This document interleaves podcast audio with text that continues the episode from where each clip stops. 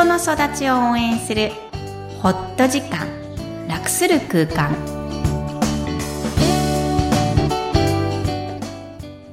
皆さんこんにちは。小ラボの岡田です。こんにちは心理師のみきこです。大家好 Hi everyone みきこさんよろしくお願いします。お願いします。本日はなんと100回記念となります。おめでとうございます。ありがとうございます皆さんもありがとうございます、ね。ついに100回になりました。ね。100回の時はぜひやりたいと思っていたのが、えークロスが大切にする感情っていうのをもう一度お話ししようと思っていました。はい。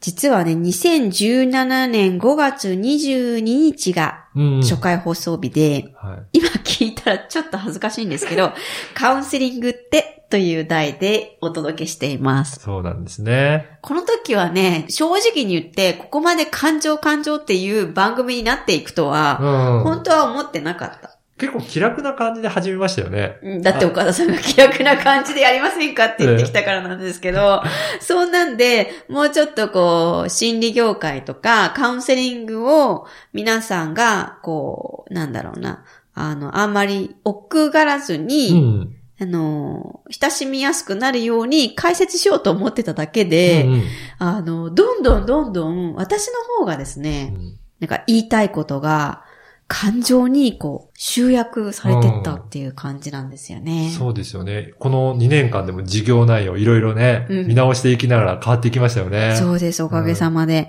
で、今回、この100回目の記念の放送なので、はい。改めて皆さんに感謝申し上げるとともに、感情について、クロスの思いをお届けします。うん。はい。ぜひお願いします。じゃあ、まず最初に、やっぱり岡田さんなんかあってのこの番組なので、こう、ずっと言ってるわけじゃないですか。私が横で感情、うん感情って。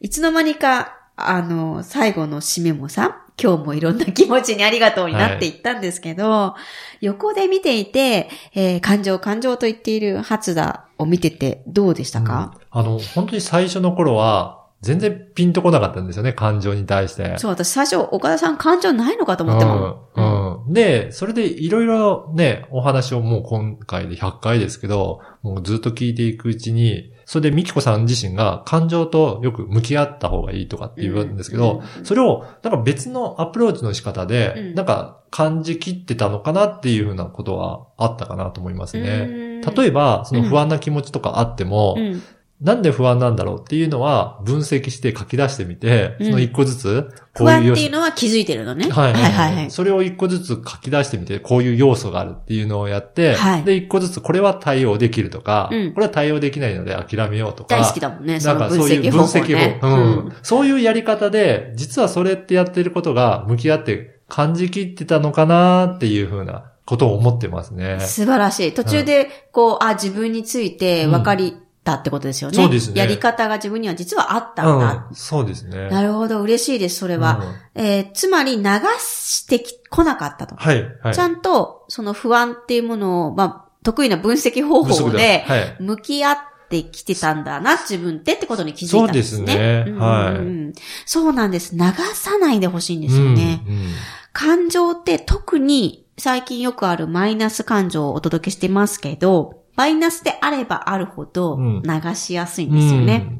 つまりもう、なかったことにするというか、あの、時を、要は寝ちゃえば明日は楽になるからっていうのが違うよって言ってるわけなんです。そういうことですね。わかりやすく言うとね。でも、その方で救われた気持ちになっているんだけど、うん実はマイナス感情は蓄積していって、流すとか、なくなるってことはないわけです。うんなので、えーマイナス感情もプラス感情も全部ひっくるめて自分に落とし込むこと、つまり感じきることが大事だよというふうにクロスは伝えたくて仕方ありません。うん。はい。なぜなら、健康、より良い自分、うん。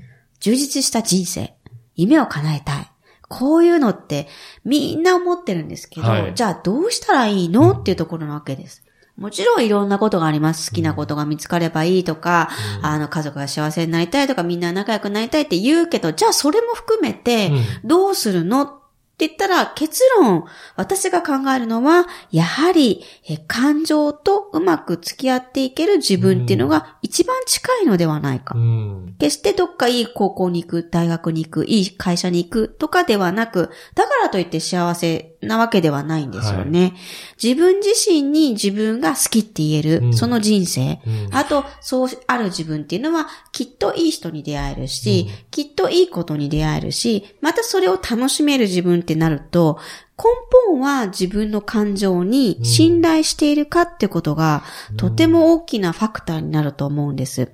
いかにこの感情がこう流してしまっているか、えー適当に扱われているかっていうのは、私はとてもうん懸念しています。うん小さい時からとっても大切に扱われたっていう思いは、やっぱりその子の感情に向き合ってくれた大人、親がいたっていう記憶なんですよね。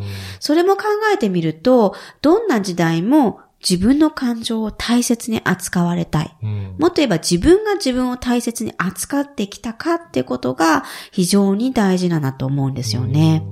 はい。えーなので、カウンセリングとか子育てプログラム、その他講座などをいろいろ紹介していますが、それはすべてツールです。うん。最終的に別にそのツールを使わなくてもいいんです。大事なのは自分が主人公であり、その主人公の自分にある感情に、えーちゃんと向き合っているか、そういうあなた自身が大切だなっていうふうに思っています。やっぱりそうやって感情に向き合って、うん自分のことが好きになって、そうそうそう。そうすると自信も持って来れるようになるっていうことですね。そう、そんなね、親に育てられた子供は、絶対に自分のこと好きですからね。そうすると、その周りの、例えば勉強だったり、うん他の取り組むことも、うんどんどんどんどん良くなっていくっていうことなんですね。そう、その次にあることなんですよね。うんうん勉強がいいとか、友達に仲良くなることがゴールではなく、はい。やっぱり根本は自分を好きになる。そのためには感情をちゃんと向き合うってことですかね。すごい大切なことですね。ありがとうございます。その通りです。はい100回記念でもう一度クラスが大切にする感情をお届けしました。はい。では本日のポイントをお願いします。はい。感情。クロスは本気で取り組んでもなかなか手強い感情さんを何よりも大切に扱っています。人が幸せであるために究極的に何を整え取り組んでいけばいいのか、それは自分自身だと思います。その自分の中でも特に感情にフォーカスすることで自分を好きになっていけると考えているからです。だからこそ感情とずっと付き合っていきたいですね。クロスはいつも感情と共にあります。今日もいろんな気持ちにありがとう。